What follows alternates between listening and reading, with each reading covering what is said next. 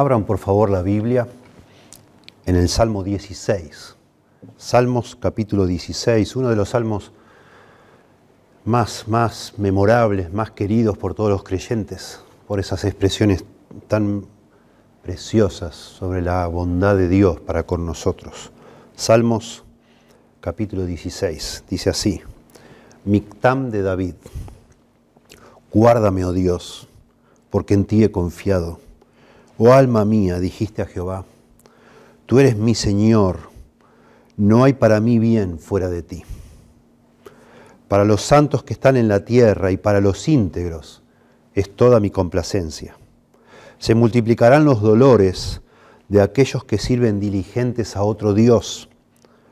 No ofreceré yo sus libaciones de sangre, ni en mis labios tomaré sus nombres.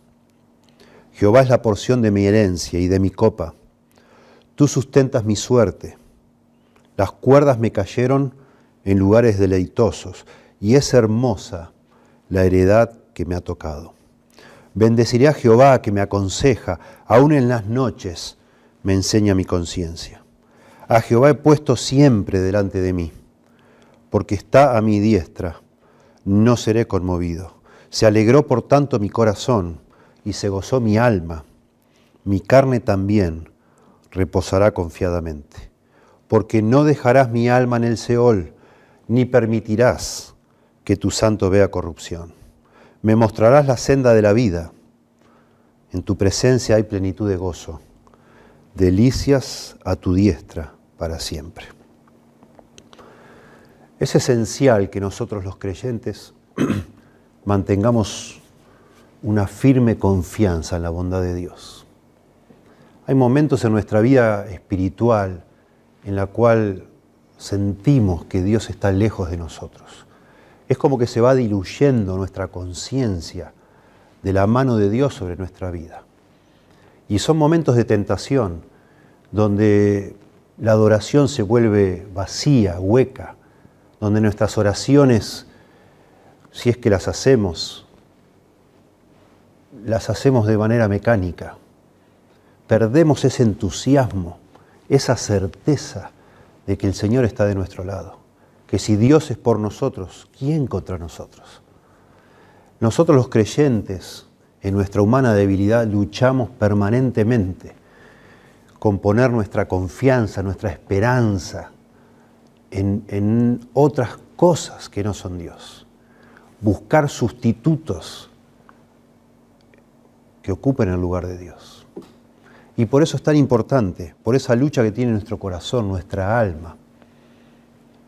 Es tan importante que meditemos frecuentemente, profundamente en la bondad de Dios, no solo en la existencia de Dios, no solo en la realidad de que Dios es el creador y Él un día se hizo hombre y se constituyó nuestro Salvador por su muerte en la cruz y su resurrección entre los muertos sino en su bondad constante para con nosotros, en que el Señor nunca nos va a dejar, que Él, está comprometido con nosotros, sus hijos e hijas, a estar con nosotros para siempre.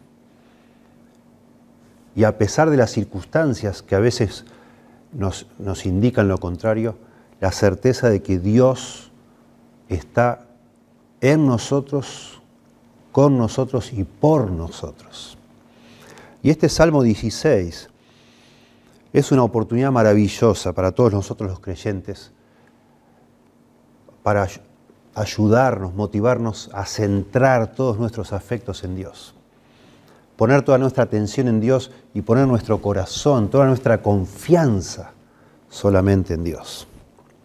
Eso es lo que le da a este salmo e, e, esa frescura, ese tono, ese ardor ese fervor espiritual que el salmista llena estos pocos versículos de expresiones de confianza plena en Dios, absoluta, de un corazón no dividido, enfocado solamente en Dios. Una belleza, una belleza de salmo. Comienza el salmo diciendo que es un mictam, mictam de David. Eso es la superinscripción, que también es inspirada por Dios, está en los manuscritos originales o, en las copias que tenemos de los manuscritos originales, se encuentran estas superinscripciones. Mictam es un término que ha suscitado mucha discusión entre los eruditos. No se sabe bien del todo qué significa Mictam. Se lo encuentra en este salmo, Salmo 16, y también en los salmos entre el 56 y el 60. Todos ellos salmos de David. Algunos dicen que la palabra Mictam viene de la palabra Ketem, que significa oro, y entonces en algunas versiones ponen en la nota salmo de oro, como si fuera algo precioso por el contenido de ese salmo. Otros dicen que viene de la palabra Acadia, katamú, que significa cubrir, cubrir. Y entonces, como se usa el concepto de cubrir en el, Antiguo Testamento como, como el, sinónimo de expiación, cubrir los pecados, perdonar los pecados, entonces algunos eruditos piensan que Mictam se refiere a salmos que hablan de cubrir los pecados. Pero lo cierto es que no, no, es el, no es el caso, por lo menos aquí en el Salmo 16 no se habla de ese tema. Y entonces otros han sugerido que este cubrir tiene más que ver con cubrir la boca, como un modismo para decir que es un salmo que se debe recitar en silencio, una oración silenciosa. Esa es la idea. Y es como que la idea de, esta oración silenciosa es casi como una meditación, es casi como una oración que uno expresa pero como para uno mismo. Son como reflexiones de un creyente consigo mismo. Palabras que uno se recuerda a sí mismo, que necesita escuchar habitualmente. Porque a veces, ya lo hemos hablado en otra oportunidad, a veces nosotros los creyentes necesitamos hablarnos con nosotros mismos, predicarnos a nosotros mismos, como se sugiere en el Salmo 42, 43, y en este Salmo también. Dice que es un salmo de David, Mictam de David. Y lamentablemente algunos estudiosos dudan de que sea un salmo escrito por David y la razón, dicen ellos, es porque habla de la idolatría. Dice allá en el versículo 4, se multiplicarán los dolores de aquellos que sirven diligentemente a otro Dios. Idolatría. Entonces dicen, no, pero en la época del rey David, Israel no estaba luchando con la idolatría. Sí pasó en la época de Moisés, saliendo de Egipto, y sí pasó después, cuando muere Salomón y este, se divide el reino y comienza toda una lucha en Israel contra la idolatría. De manera que dicen, no, no puede ser, este salmo debe haber sido escrito en la época del, cautiverio babilónico, o antes o después, donde el, el problema de la idolatría sí fue muy serio. Sin embargo, no. Sabemos que lo escribió David no solo porque dice acá Mictam de David, sino porque el apóstol Pablo en el Nuevo Testamento, inspirado por Dios, por el Espíritu Santo, dice en Hechos capítulo 13 que David escribió este salmo. Así es, dice Hechos 13:36, porque a la verdad David, habiendo servido, etcétera, etcétera, y está citando el Salmo 16. David escribió el Salmo 16. Y a pesar de que no se nos dice nada en la Biblia de que la idolatría fue un problema en esa época, sabemos nosotros que la idolatría es siempre un problema. Y es siempre una lucha en el corazón de un creyente. Y ese es el tema de este salmo. Es el tema de este salmo es la bondad de Dios, pero el tema de este salmo es la bondad de Dios en relación con la lucha de un creyente sincero con la idolatría. Todos los creyentes luchamos con la idolatría. Todos. En cualquier época, no interesa. Mire, termina la carta de primera Juan, capítulo 5, verso 21, y dice, hijitos míos, guardaos de los ídolos. Amén. Guardaos de los ídolos. En el Nuevo Testamento, a creyentes en Cristo Jesús, el apóstol Juan les dice, guardaos de los ídolos. Porque nosotros tenemos una lucha permanente con sustituir a Dios por otra cosa, con abrazar, perseguir, ilusionarnos, desear algo que no sea Dios, poner algo en lugar de Dios.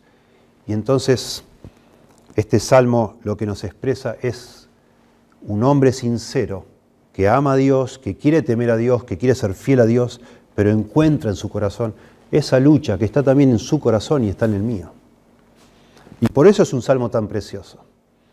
Porque el salmo comienza con un pedido, el único pedido de todo el salmo, y luego que hace ese pedido empieza a reflexionar en este peligro siempre presente de que nuestro corazón se vaya tras sustitutos de Dios. Por eso podemos decir, concentrando el mensaje de todo este salmo en una, en una oración, en una sentencia, es que el creyente o los creyentes luchamos efectivamente contra idolatría en nuestro corazón.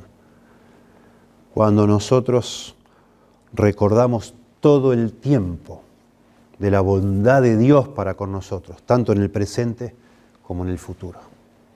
Dicho al revés,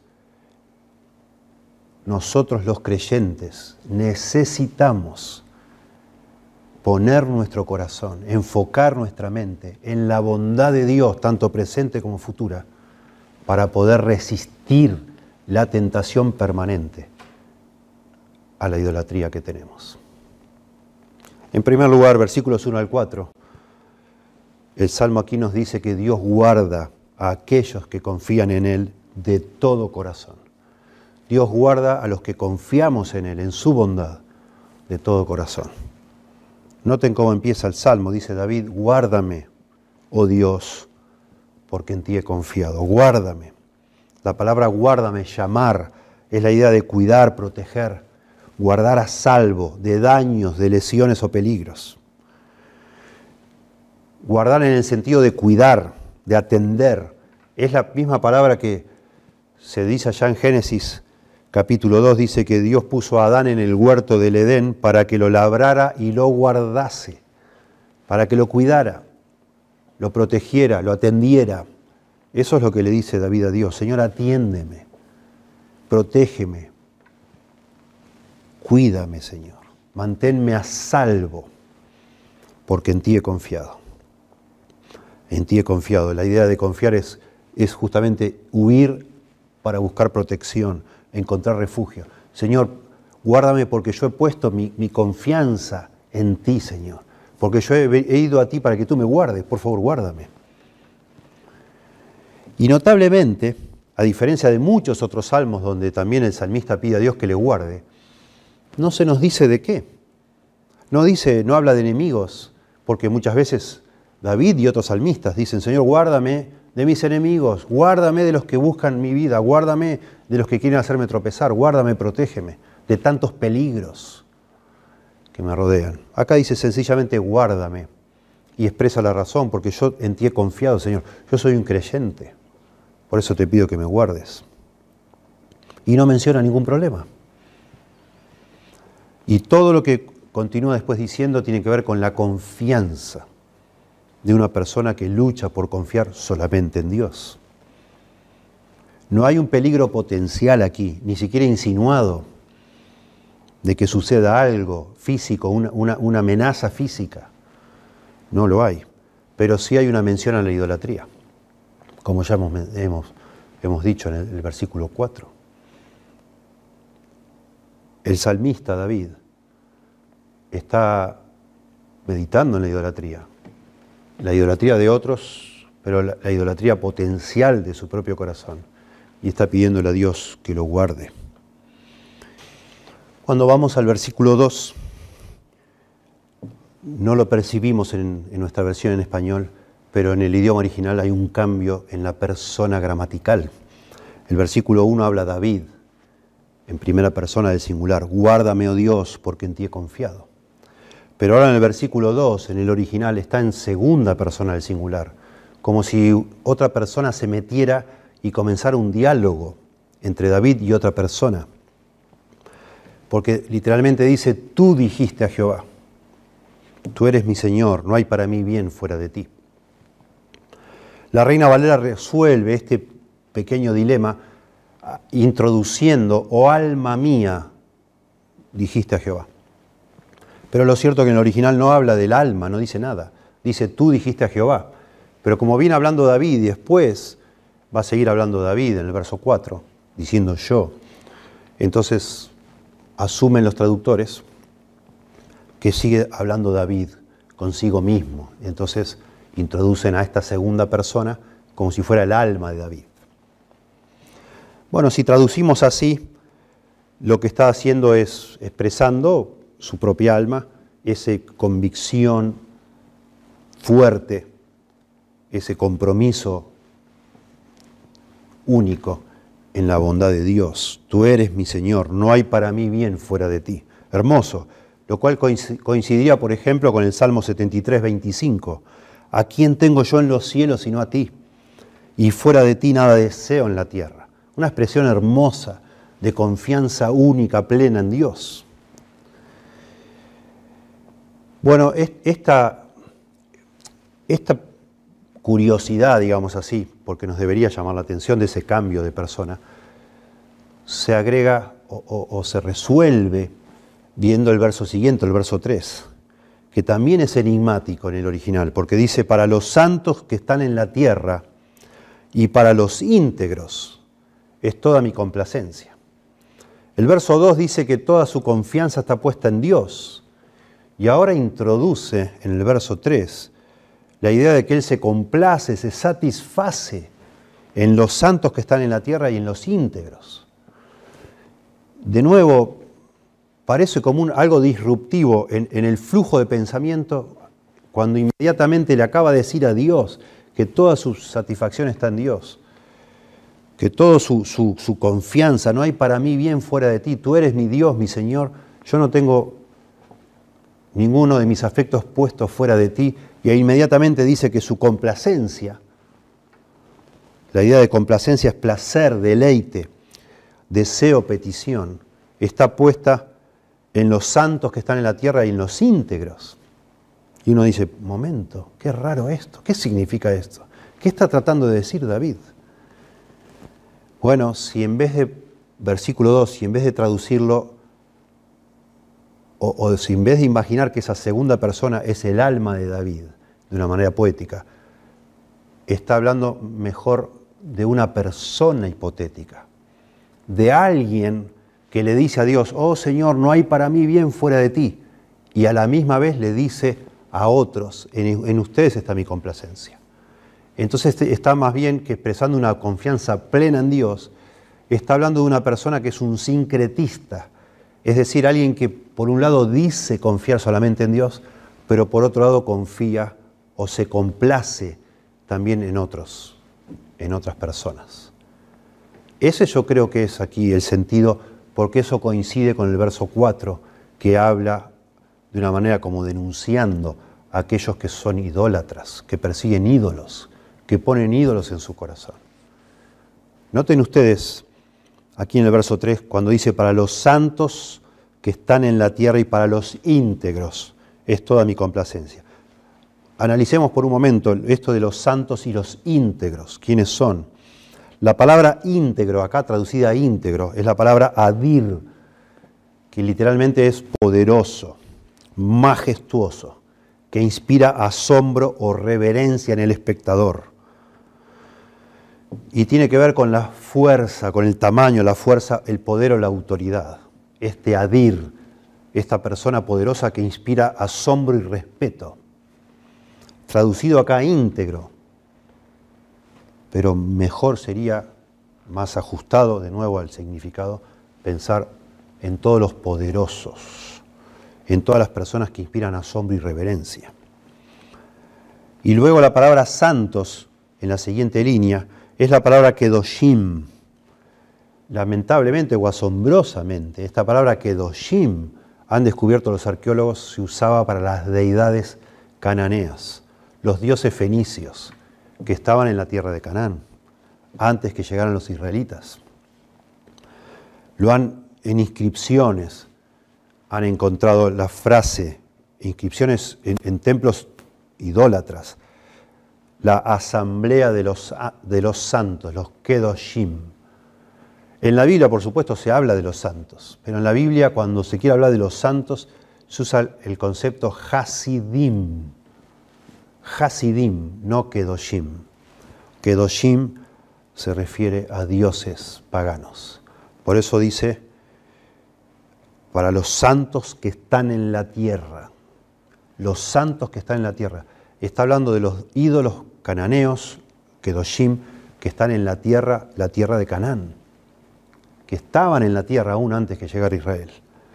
Entonces, si nos ponemos a pensar aquí lo que está diciendo, así quedaría entonces. Verso 2, tú le has dicho a Jehová, tú eres mi Señor, todo mi bienestar descansa en ti, Señor.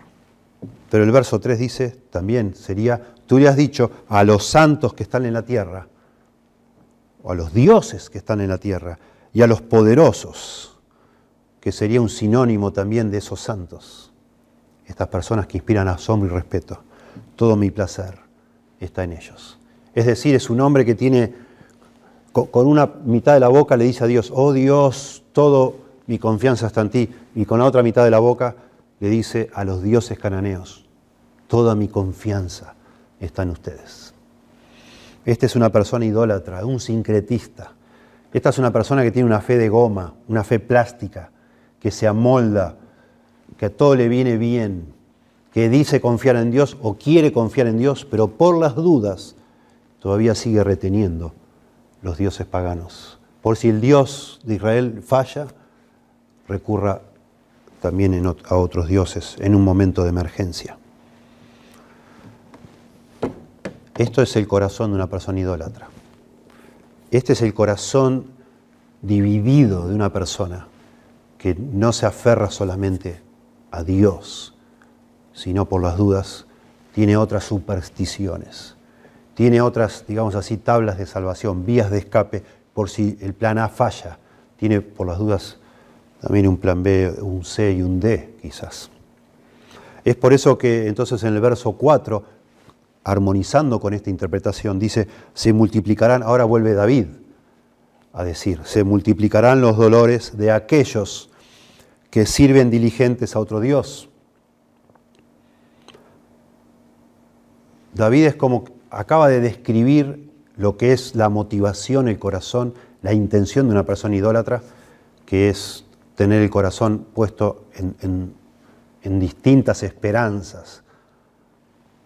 Y dice, se multiplicarán los dolores de aquellos que sirven diligentes a otro Dios. Este se multiplicarán los dolores puede expresar un, un, deseo, una expresión de deseo, como que él desea que se multipliquen los dolores, o sencillamente una consecuencia de seguir el camino que se, que de alguna manera se describe en el verso 2 y el verso 3. Esas personas que quieren de alguna manera tener todas las bases cubiertas, poner, como decimos nosotros, no poner todos los huevos en la misma canasta, sino por las dudas, bueno, creo en Dios, pero por las dudas también me aferro a, estos, a estas esperanzas. Esas personas van a multiplicar sus dolores, no les va a ir bien en la vida son aquellos que sirven, dice acá, diligentes a otro Dios, con minúscula. La idea de diligentes es la idea de apresurarse, apurarse. Servir diligentemente no es solo servir con cuidado, con compasión, sino corriendo a hacerlo. Eso es lo que está diciendo acá, darse prisa de salir corriendo. Y esa es la expresión de pronto más vívida en nuestra mente. Una persona que dice creer en Dios, pero en cuanto las, las papas queman, la vida se complica, las circunstancias, parece que no funciona creer en Dios, que Dios no me responde. Eso es algo corriendo a buscar un sustituto. Y entonces ahora habla David en primera persona. No ofreceré yo sus libaciones de sangre, ni en mis labios tomaré sus nombres. Noten David que comienza diciendo, Señor, guárdame porque en ti he confiado. Por favor, Señor, protégeme porque veo en mi corazón hay también un peligro latente, siempre latente, de yo hacer lo que hacen otros. Y esos otros se describen en el verso 2 y verso 3, que le dicen a Dios, oh Señor, no hay para mí bien fuera de ti, pero por las dudas también confío en otros dioses. Señor, yo no quiero ofrecer sus libaciones de sangre, ni en mis labios tomaré sus nombres. Lo que está diciendo David es, la verdad, eso es algo que yo desprecio. Yo no quiero tener nada que ver con este camino, con estas personas. Y describe dos, dos acciones que justamente se hacen en la adoración, que son las libaciones y por supuesto las oraciones o alabanzas. No ofreceré yo sus libaciones de sangre. La idea de las libaciones es, es líquidos que sea o sangre o aceite o vino que se derramaba en los altares paganos. Yo no voy a hacer eso. Yo no voy a ofrecer esa forma de adoración y ni siquiera voy a, en mis labios, voy a pronunciar sus nombres, los nombres de esos dioses. Jamás, dice David, yo voy a hacer una oración a un Dios que no sea Jehová, el Dios de Israel. Jamás. Jamás voy a pedirles algo a otros. Jamás. Porque eso sería un pecado terrible de idolatría. Y paremos por un momento aquí y pensemos en nosotros, porque en nosotros todos los creyentes hay esta misma lucha. Como decíamos, primera Juan termina diciendo, guardaos de los ídolos, hijitos míos, guardaos de los ídolos. Interesante, dice la palabra guardaos, y acá comienza diciendo, guárdame, oh Jehová, porque en ti he confiado. La misma palabra. Tené cuidado, tené cuidado, no, no, no, no tengas un concepto tan alto de vos mismo que pienses que esto no es para vos. Claro que sí. Claro que sí, nuestro corazón permanentemente está propenso a salir corriendo por un sustituto en lugar de Dios. Nosotros decimos amar a Dios, decimos desear a Dios, buscar a Dios, pero a veces amamos otras cosas, deseamos otras cosas, buscamos otras cosas. No que está mal amar otras cosas, pero el problema es cuando la amamos en lugar de Dios ponemos nuestra esperanza ya no en Dios, sino en otras cosas que no son Dios. Y no es necesario que, esas otras cosas tengan nombre de un Dios falso. No es que decimos, bueno, yo creo en Dios y también por las dudas creo en Buda, o creo en Mahoma, o en este santo, o en esta santa. Y entonces tengo en casa todo un santuario con distintas imágenes. Y le pido trabajo a Dios y por las dudas también le pido trabajo a San Cayetano. No es eso el concepto de la idolatría, o no necesariamente es ese. Eh, la idea es, de esta idolatría es, bueno, yo confío en Dios, pero también por las dudas confío en mi cuenta bancaria o en mis ahorros. Yo confío en Dios, pero también confío en que mi satisfacción va a venir de un novio, de una novia, o de un esposo, una esposa. Yo confío en Dios, pero quiero y necesito tener hijos si no los tengo. Yo confío en Dios, digo yo, pero también quiero que todos me acepten, me quieran, me aplaudan.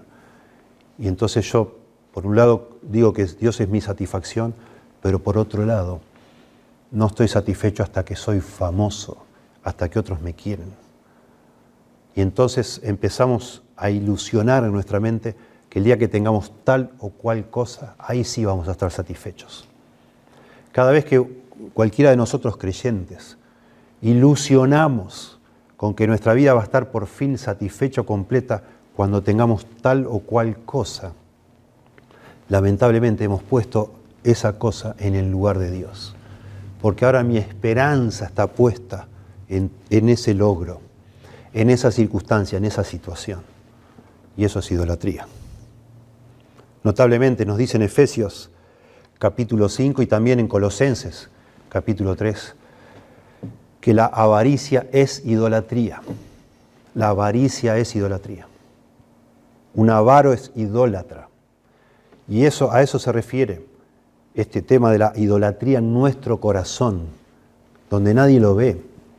Pero son conceptos, son ilusiones, vanidades ilusorias, dice el Antiguo Testamento donde cada uno de nosotros ponemos nuestra ilusión, nuestra esperanza, lo que hacen que nosotros luchemos también con la idolatría.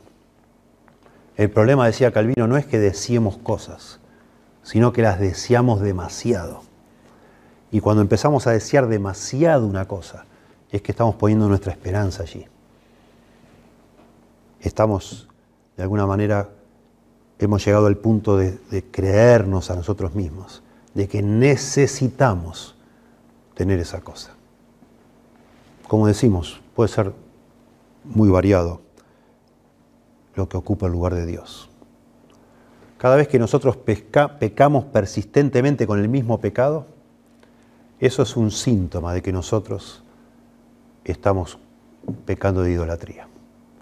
Porque por alguna razón ese pecado que lo, en, un, en un sentido lo resistimos, lo aborrecemos, pero volvemos y volvemos y volvemos a abrazarlo, es porque ese pecado nos está dando algo o nosotros pensamos que nos está dando algo que Dios no nos puede dar. Y por eso lo buscamos de manera repetitiva. Cada vez que nosotros estamos dispuestos a pecar para tener ese algo, eso de nuevo es un síntoma que eso lo, deseamos más eso que a Dios, porque estamos dispuestos a traicionar a Dios, lo cual es el pecado, para tener eso que deseamos tanto. O cada vez que pecamos, cada vez que no tenemos eso, sea manipulando situaciones, sea con un enojo egoísta, sea con egoísmo, con, con distintas formas de pecado, mentir, de distintas maneras pecaminosas de manejar situaciones para obtener eso, eso es idolatría. Por eso en Santiago 4 dice, o almas adúlteras, o almas adúlteras, ese es el concepto metafórico de este problema espiritual. Una persona que no se conforma con tener un cónyuge, sino que va a buscar otros, eso es un alma adúltera.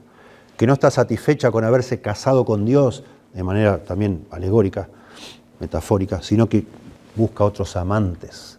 Y allí en Santiago 4, cuando empieza, en, ese, en el contexto de eso, de almas adúlteras, dice, ¿de dónde vienen las guerras y los pleitos entre vosotros?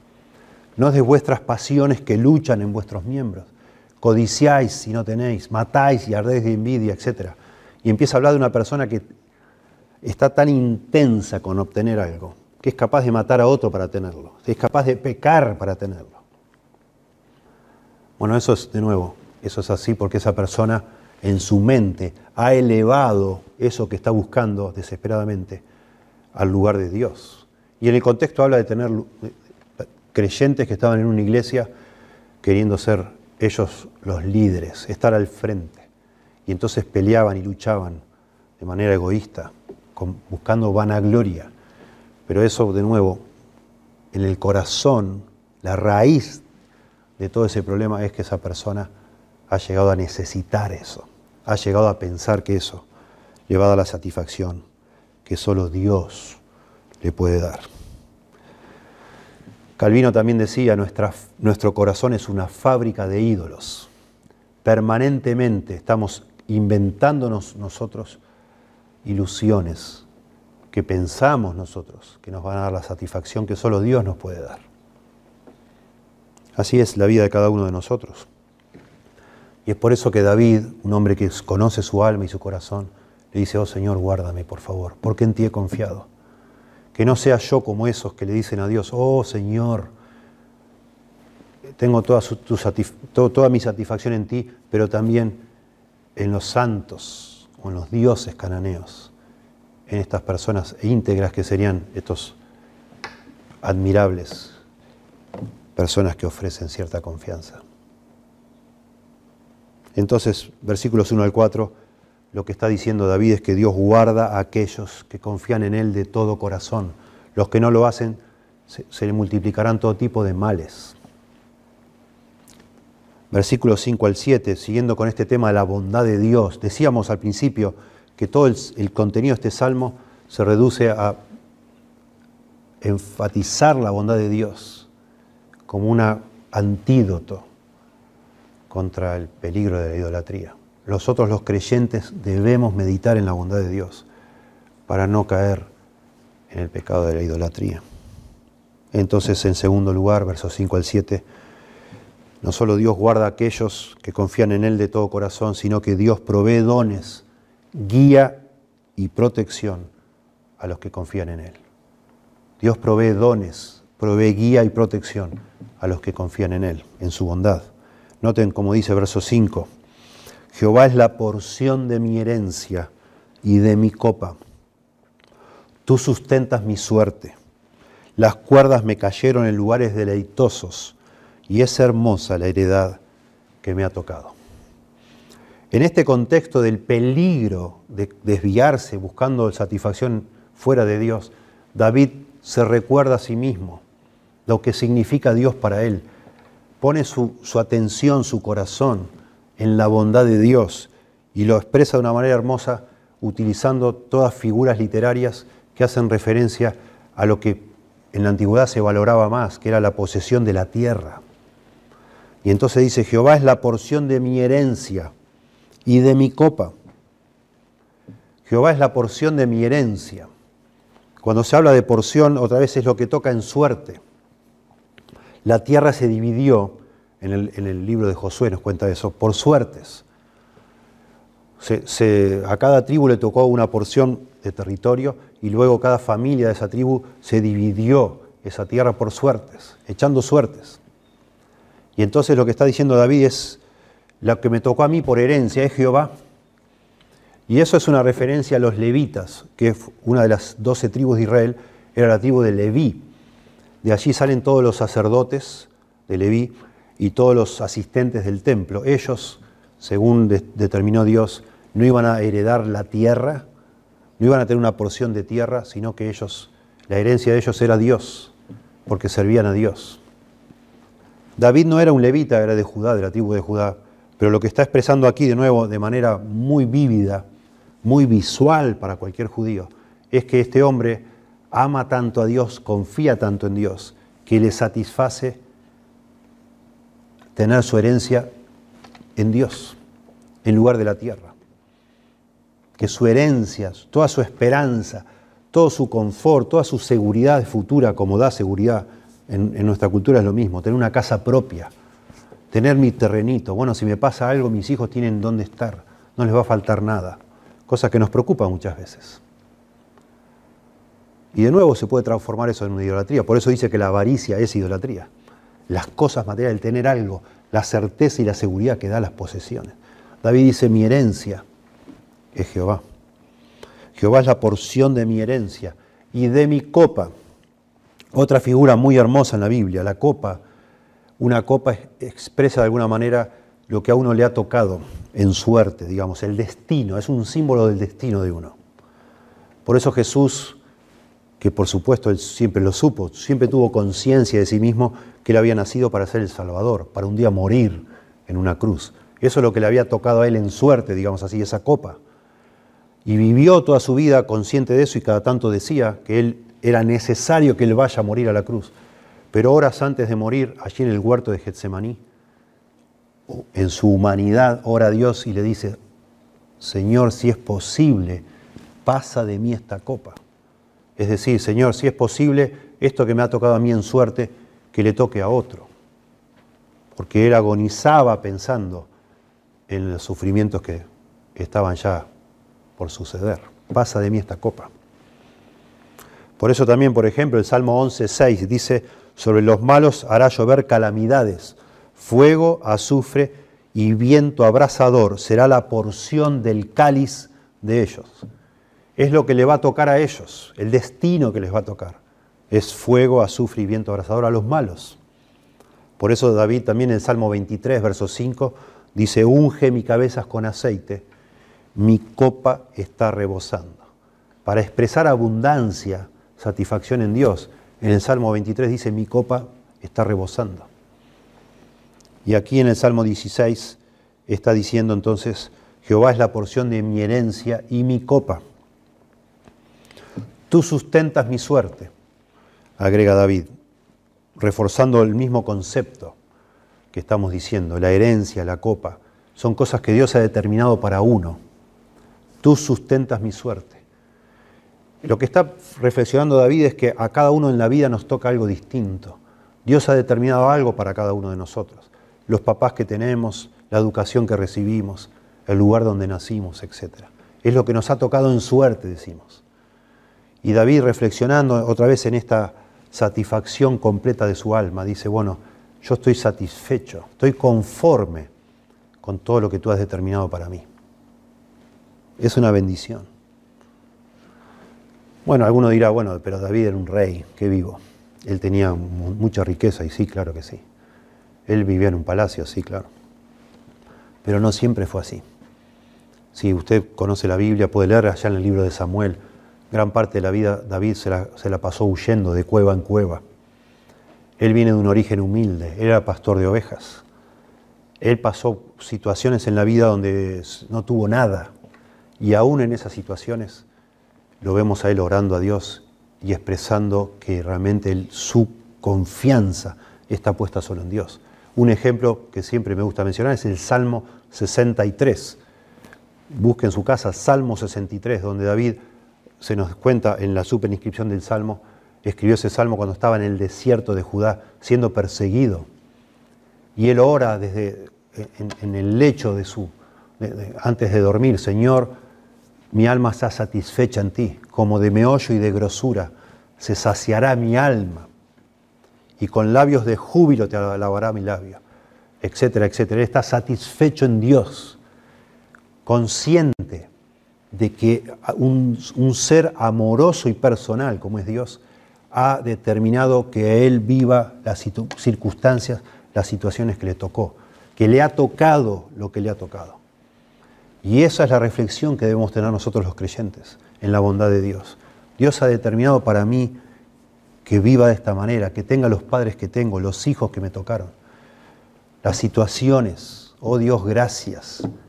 Estoy satisfecho con lo que tú has determinado.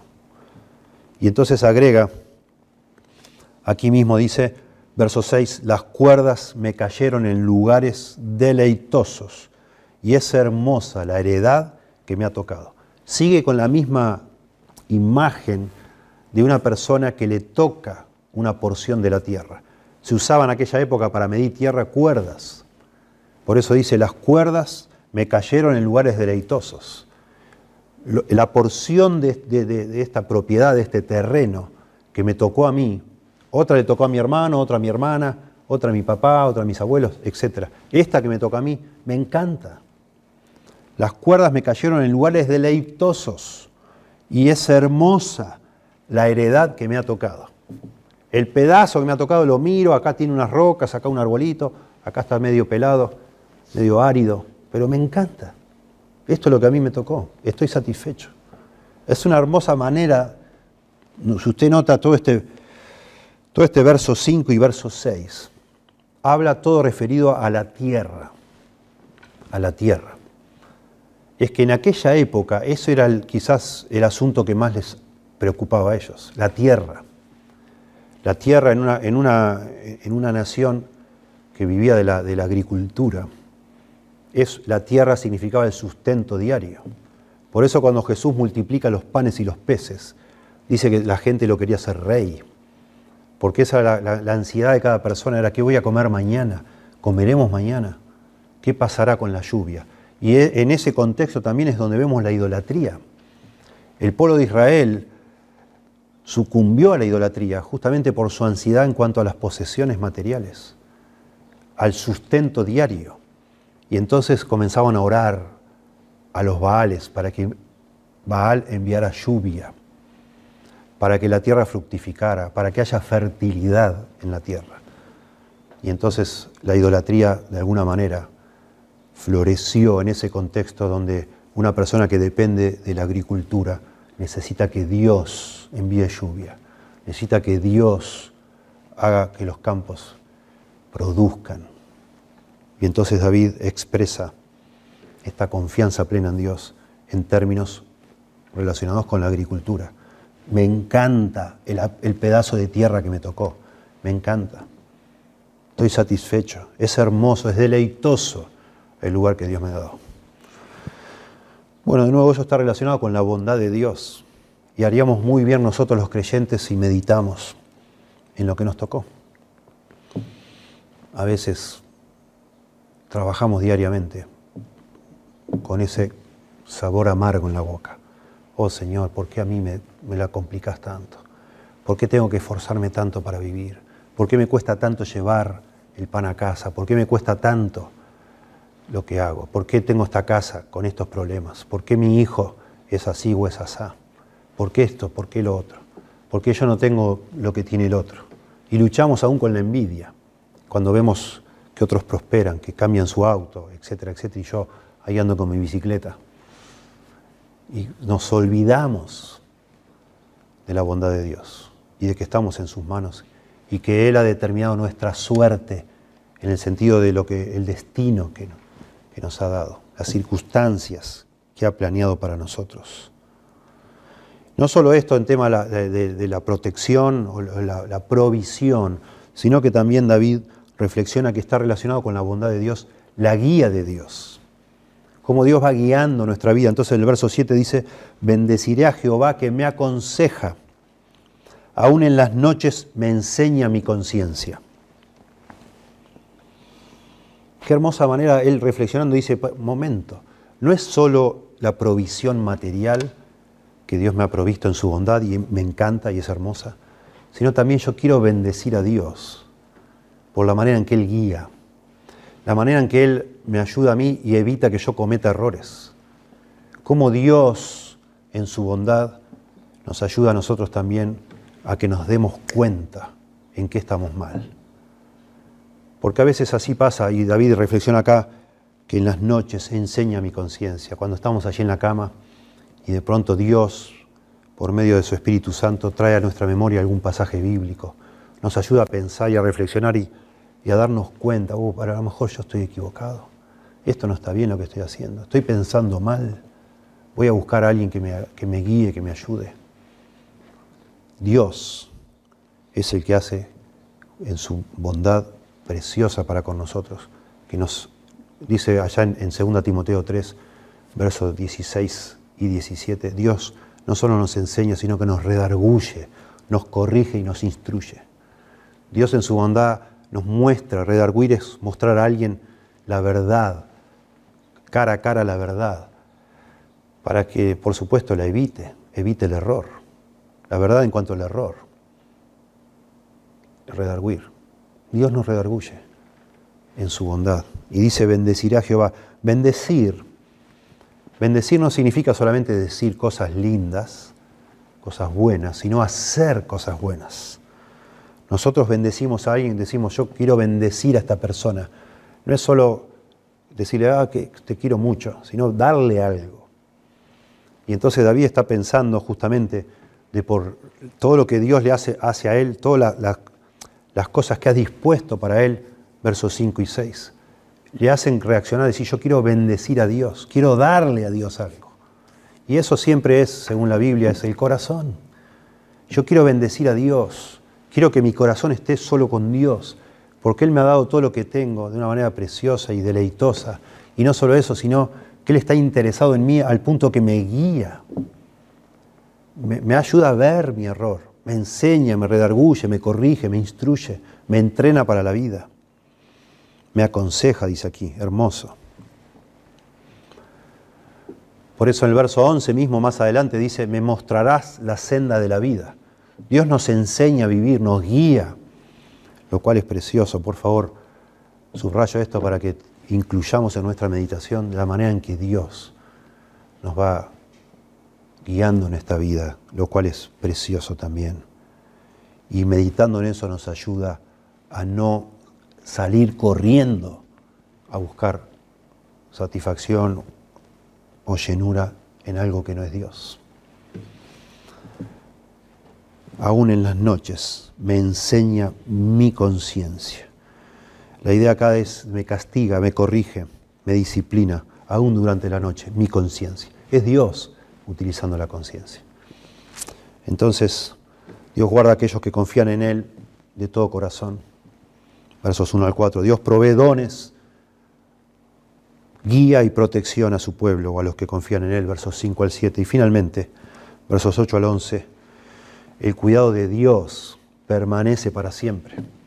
Esto no es algo solo presente, sino futuro y siendo que este salmo habla sobre la, posibilidad de la idolatría en cada uno de nosotros, hacemos bien en imitar lo que hace este hombre, este creyente piadoso, que no solo medita en la bondad de Dios en el presente, sino en el futuro, la bondad prometida de Dios en el futuro. Y dice, noten ustedes, versos 8 al 11, a Jehová he puesto siempre delante de mí a Jehová he puesto siempre delante de mí, porque está a mi diestra, no seré conmovido. Noten el, el aspecto futuro. No seré conmovido porque está conmigo, porque está a mi diestra. Muy interesante este Dios que es consejero, instructor, que es guía. El salmista dice que entonces ha puesto a Dios delante de él. Por supuesto que Dios no es algo que nosotros podemos poner y sacar. Dios no se deja hacer eso. Dios no es alguien que nosotros podemos manipular. Cuando el salmista dice yo a Jehová he puesto delante de mí, lo que está diciendo es que yo me puse detrás de él.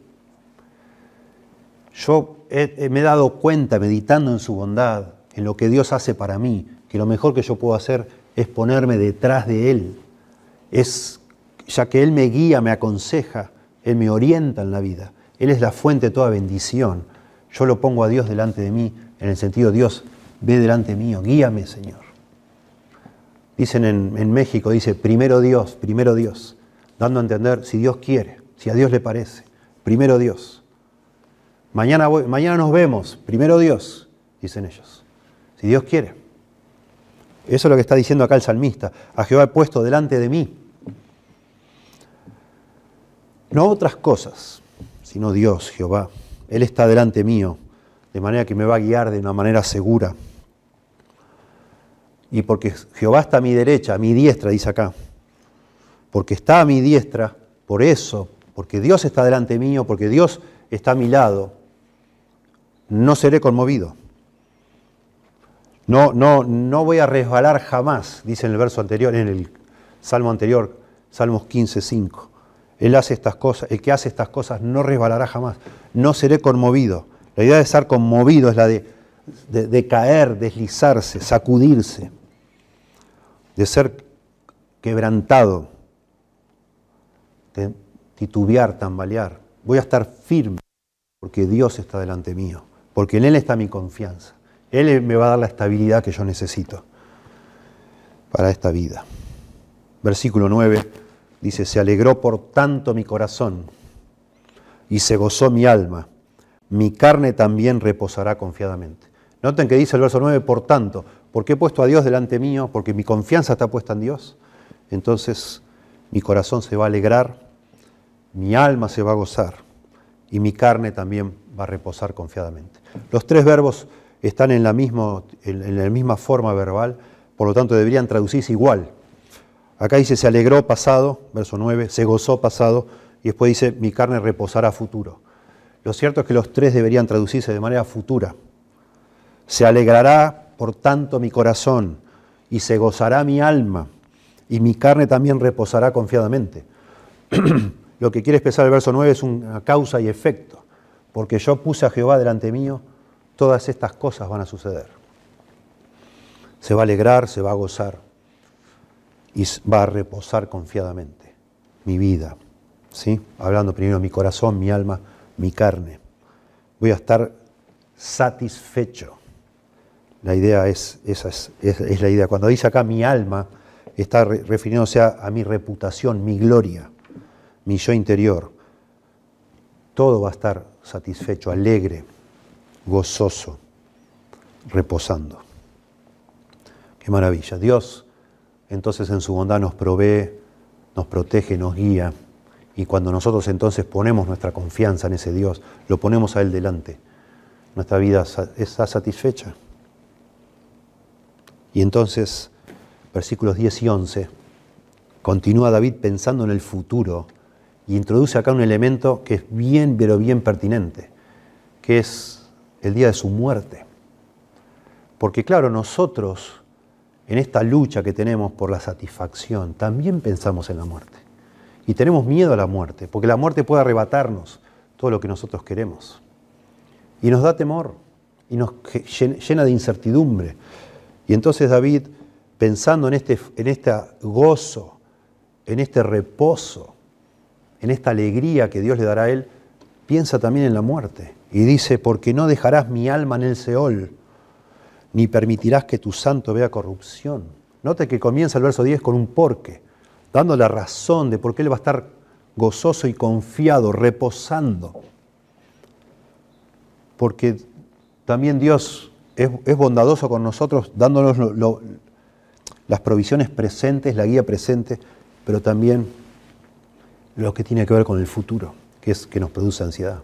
Ese mismo Dios bondadoso nos asegura que nuestra alma no estará en el Seol. El Seol es el concepto hebreo del, lugar de los muertos. Del lugar de los muertos. Después el Señor, cuando viene el Señor Jesús, expande para hablar del infierno. En el Antiguo Testamento se hablaba del, lugar de los muertos, como en, contraste, en contraposición con el paraíso, el cielo con Dios. Cuando dice David, no dejarás mi alma en en el Seol, ni permitirás que tu santo vea corrupción, lo que está expresando es su esperanza de estar con Dios en la presencia de Dios, en el cielo. Y eso también es algo en lo que debemos meditar para no caer en la idolatría. El Señor nos ha, nos ha prometido un cielo, una presencia delante de Él por toda la eternidad. Y eso nos debe, por supuesto, fortalecer ante la tentación de huir de Dios, salir corriendo a buscar protección en otro lado que nada ni nadie jamás nos puede prometer. Estar para siempre con el Señor en el cielo, ser librado del Seol, no ver corrupción. Eso se refiere el verso 10, liberación de la muerte. No tener miedo a la muerte porque en la Biblia se nos dice que en cuanto nosotros morimos estamos instantáneamente con el Señor. Ausente del cuerpo, dice Pablo, presente en el Señor. No sé qué escoger, si estar vivo, quedarme vivo y, seguir sirviéndole a ustedes, dice Pablo, o morir y estar con el Señor, lo cual es muchísimo mejor dice Pablo. Esa es la esperanza de un creyente. Y entonces, verso 11 y el final, sigue pensando en el futuro. Después de la muerte dice, me mostrarás la senda de la vida. En tu presencia hay plenitud de gozo. Delicias a tu diestra para siempre. Quizás este verso 11 es como un resumen de todo, incluyendo tanto lo presente como lo futuro. Me mostrarás, futuro, la senda de la vida Está hablando de una guía continua. En tu presencia hay plenitud de gozo, delicias a tu diestra para siempre. Esta es la presencia divina que de nuevo no es solo en el cielo estaremos delante de Dios, sino aquí vivimos los creyentes en la presencia de Dios todo el tiempo. Dios delante nuestro, pero Dios también presente siempre, a, tu diestra, dice que está el Señor, a nuestra diestra, siempre presente. Eso es una hermosa esperanza. Dice entonces en el, verso 10 que Dios le va a librar del Seol. Y eso es, este salmo se cita mucho en el Nuevo Testamento. Lo cita Pedro y lo cita Pablo. Pedro lo cita en Hechos 2, en su sermón sobre, sobre el primer sermón allí en Jerusalén, conectándolo con la resurrección de Jesucristo. Aplicando, como que David dijo esto, pensando en el Señor Jesucristo, que no iba a quedar muerto, sino que al tercer día lo libró de la, tumba y resucitó. Pero esa es nuestra esperanza, que en el Antiguo Testamento David la expresa de una manera un tanto nebulosa, pero en el Nuevo Testamento se aclara justamente con la enseñanza de Jesús y la resurrección de Jesús, que se convierte él en el prototipo, las primicias. Es, las primicias son la primera cosecha o la muestra de cómo va a ser la cosecha de ese año. Jesucristo resucitó y entonces Él se ha convertido en las primicias de la resurrección. Así como resucitó Jesucristo, resucitaremos en Él todos los que creemos en Él.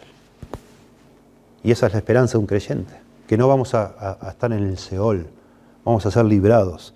Y también lo cita Pablo en Hechos 13, el mismo pasaje y con la misma, la misma aplicación.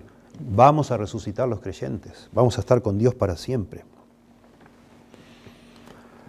Dios no, va, no nos va a dejar en el Seol ni nos va a permitir que veamos corrupción nuestro cuerpo va a ser transformado en un abrir y cerrar de ojos. Y eso nos, realmente nos, nos consuela. Claro que nos consuela. ¿Cómo no? Nos reconforta saber. Parte del temor de la muerte que tenemos nosotros es la separación de los seres queridos. Y es ese momento, ¿cómo será ese momento de morir? ¿Qué va a pasar con mi cuerpo? ¿Qué va a pasar?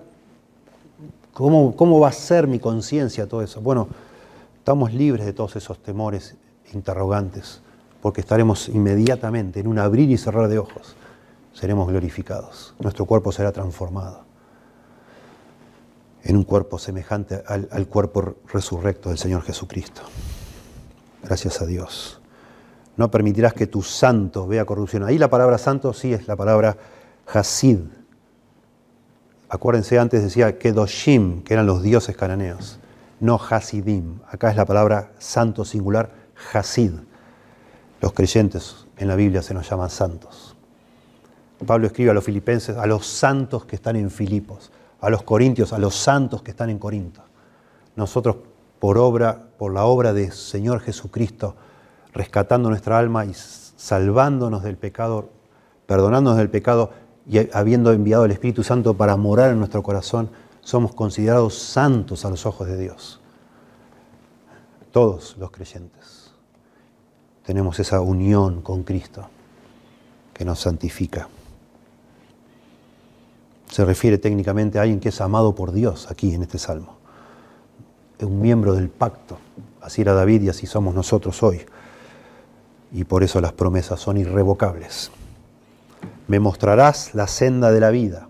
Esto habla de nuevo de este continuo acompañamiento de Dios con nosotros. Nunca nos va a abandonar y nos va a mostrar la senda de la vida. Es la idea que nos va a enseñar a, vivir una vida abundante, a vivir la vida que Él planeó para el ser humano que se arruinó con la caída de Adán y Eva, pero ahora se restaura en un creyente con la regeneración y con la presencia de Dios en nuestra vida, porque los creyentes tenemos vida eterna, ya empezó la vida eterna. Tendré vida eterna cuando me muera, pero ya la tengo ahora, el Señor está de nuevo produciendo esa vida en cada uno de los creyentes. El que cree en mí, de su interior, dice Jesús, correrán ríos de agua viva. Expresiones otra vez de abundancia, de satisfacción. Y finalmente dice, delicias a tu diestra para siempre. De nuevo, estar al lado de Dios, junto a Dios, junto a Dios. Delicias para siempre. Satisfacción plena, abundante. Esa es la idea, estar lleno, saciado, tener lo suficiente para estar completo y saciado. Eso es la idea cuando dice acá plenitud de gozo. Noten la combinación de plenitud de gozo y delicias para siempre. Placeres eternos en la presencia divina. Eso es lo que Dios nos ofrece a los creyentes. Y estos pensamientos deben armar, deben, configurar nuestra mente de manera que podamos defendernos contra esos espejitos de colores, ese cartón pintado que nos seduce permanentemente, orquestado por el mismo diablo que nos hace sentir y creer, nos seduce a decir, bueno, pero Dios solo no te va a satisfacer, necesitas esto, necesitas lo otro. No podés confiar en Dios para que te dé una novia, para que te dé hijos, para que te cases, para que te dé salud, para que te dé dinero. Tenés que manotear otras cosas. Buscá otra cosa, aparte de Dios. Dios está bien, pero no es suficiente. Nos sugiere el diablo y nos tienta. Claro que es suficiente. Claro que sí, claro que Él es capaz de satisfacer todos nuestros anhelos y deseos. Plenitud de gozo, delicias para siempre. Todo es deleitoso en la presencia de Dios. Todo. Dios es bueno. Dios es bueno y nunca jamás nos va a abandonar a los hijos de Dios, a los que somos sus hijos, a los que hemos puesto nuestra confianza en Él. Pero claro, sí, Dios nos prueba en su bondad. Pasamos por ciertos valles por ciertos momentos oscuros, por ciertas tormentas que nos hacen dudar. No deberíamos sucumbir a esa duda si nos enfocamos y meditamos en la bondad de Dios como nos indica este salmo. El creyente lucha efectivamente contra la idolatría en su corazón, recordándose todo el tiempo de la bondad de Dios, tanto en esta vida presente como en la futura. Termino haciendo una mención que siempre es pertinente a los que quizás escuchan esto y están todavía explorando a ver si van a poner o no toda su confianza en Dios, a ver si vale la pena hacerlo. Si no sería como una especie de, de suicidio, una locura entregarse completamente a Dios. Miren, Dios no puede fallar. Jesucristo dijo que el que quiera ser mi discípulo debe dejarlo todo por Él. Tomar su cruz, eso es negarse a uno mismo y seguirle a Él. Él está buscando todo nuestro corazón. Nosotros no podemos convertirnos en cristianos si nos reservamos algo para nosotros. Él nos pide todo, que nos entreguemos todo a Él. No hacerlo es, es, idolatría. Tener un corazón dividido, partido, confiar en Dios, pero también manotear otras cosas, es no tener, no tener a Dios. Y el momento de la conversión es un momento de entrega. El momento en que uno se, convierte genuinamente en un cristiano es el momento en cuando uno pone genuinamente toda su confianza en Dios. Por la, por la obra del Espíritu Santo uno comprende que este Dios que me pide todo, antes me ha dado todo a mí. Porque ese mismo Dios que te pide a ti tu corazón, un día se hizo hombre y murió en una cruz, entregó su vida para salvarte a vos y salvarme a mí. Por eso es necesario, para poder abrazar a Dios, que estés dispuesto a lo que llama la Biblia arrepentimiento, a, arrepentirte, a dejar, a soltar cualquier cosa que sea hoy tu esperanza, tu motivo de seguridad, de satisfacción, y lo pongas en Dios completamente. Te damos gracias, Señor, por tu palabra. Te damos gracias porque tú eres ese Dios que satisface, porque en tu presencia hay plenitud de gozo delicias a tu diestra para siempre. Señor, tú nos puedes satisfacer en todo, pero nosotros, Señor, tenemos corazones, corazones idólatras que buscan sustitutos todo el tiempo, Dios. Por eso rogamos para que nos guardes. Por favor, guárdanos, Señor. Guárdame a mí, Señor. Guarda a las personas que oyen, a mis queridos hermanos y hermanas. Guárdanos, Señor. Ayúdanos a tener siempre presente quién eres tú y qué es lo que tú, qué es lo que tú haces por nosotros, cómo nos satisfaces. Señor, que no seamos como esa persona que por un lado dice que está satisfecha en ti, pero por otro lado busca su complacencia en, en otras cosas, en criaturas, en lugar de en el Creador. Señor, por favor, ayuda a mis hermanos y hermanas, aún solteros, que están realmente angustiados, que se sienten solos, que luchan, luchan con la tentación de, buscar por su cuenta resolver esa necesidad, Señor. Ayuda a mis hermanos y hermanas que luchan con la pornografía. Por favor, Señor, que tú les ayudes a verte a ti como algo precioso y suficiente. Ayuda a mis hermanos y hermanas que luchan con la avaricia, sea que tengan mucho y no tengan miedo de perderlo, o no tengan y deseen de manera idólatra las posesiones materiales, Señor. Ayúdales para que también en esa área puedan confiar plenamente en ti. Señor, ayuda a, mis hermanos y hermanas que no están satisfechos con sus matrimonios y están de pronto tentados al adulterio, a la fornicación. Señor, por favor que descansen en ti. Ayuda, Señor, en distintas áreas de la vida a la mamá que no tiene hijos, y está sufriendo, Señor. Ayúdale a poder confiar en ti, en tu abundancia, a, tener contentamiento en la suerte que tú has decidido para tal persona, Señor. Ayúdanos en las distintas áreas de la vida, Dios, a descansar plenamente en ti. Y también oro por el que todavía no se ha entregado a ti, que está en ese proceso, Señor, que tú por favor en tu bondad también le convenzas a esa persona de que tú eres el único que puede dar esa vida abundante, esa vida eterna, esa estar contigo para siempre en el cielo, pero también aquí en la tierra, Señor, satisfacción permanente, delicias, placeres deleitosos, esos placeres del alma que nada ni nadie puede dar, Señor, sino solo tú. Te adoramos, Señor, por quien eres tú en el nombre de Jesús. Amén.